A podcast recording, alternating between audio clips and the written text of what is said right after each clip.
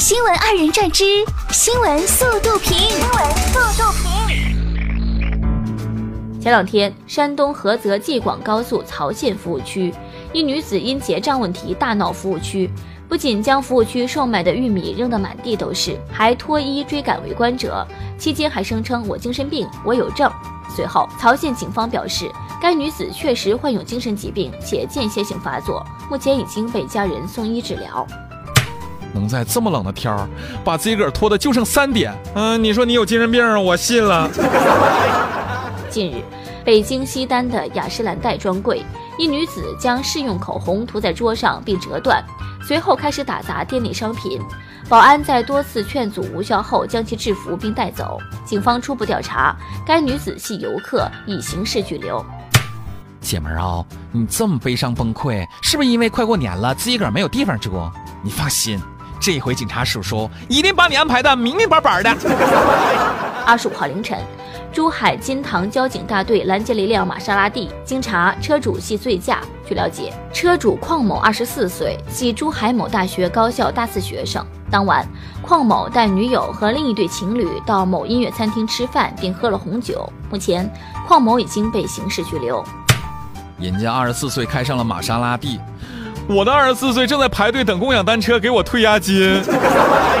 大连女孩小娜前不久在某视频网站认识了一位男粉王乐，他自称有钱人，想要以每月两万元的价格包养小娜。随后的一个月时间，小娜先后三次与其发生关系。然而一个月后，当小娜索要包养费时，却遭其拉黑。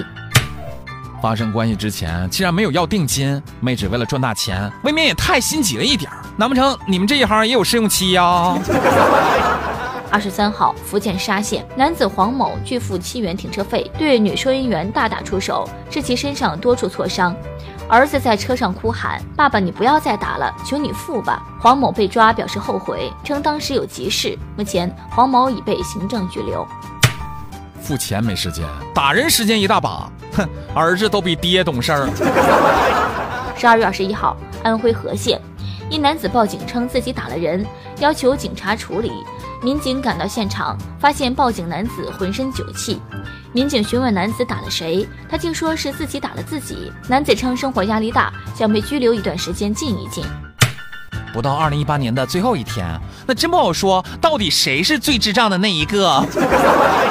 日前，李女士在过火车站安检时被拦下，包裹里竟是只宠物小香猪。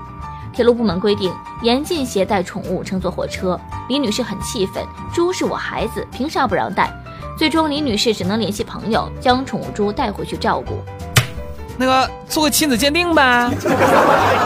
十二月二十六号，辽宁沈阳一女子将老公一辆小车的后视镜掰断，车玻璃砸烂，还给了他两巴掌。据了解，女子说自己怀孕去医院检查，老公在家里干活不来送她，她一气之下说也不用来接她了。结果老公真不去接她。这家伙的怀的是哪吒吧？这么能折腾啊！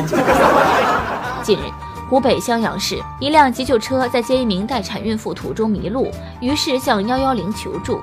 巡逻民警接到求助后，一路为幺二零开道，大约十分钟便到达待产孕妇家楼下。由于孕妇多次阵痛，随时可能生产，民警又一路将急救车护送至医院。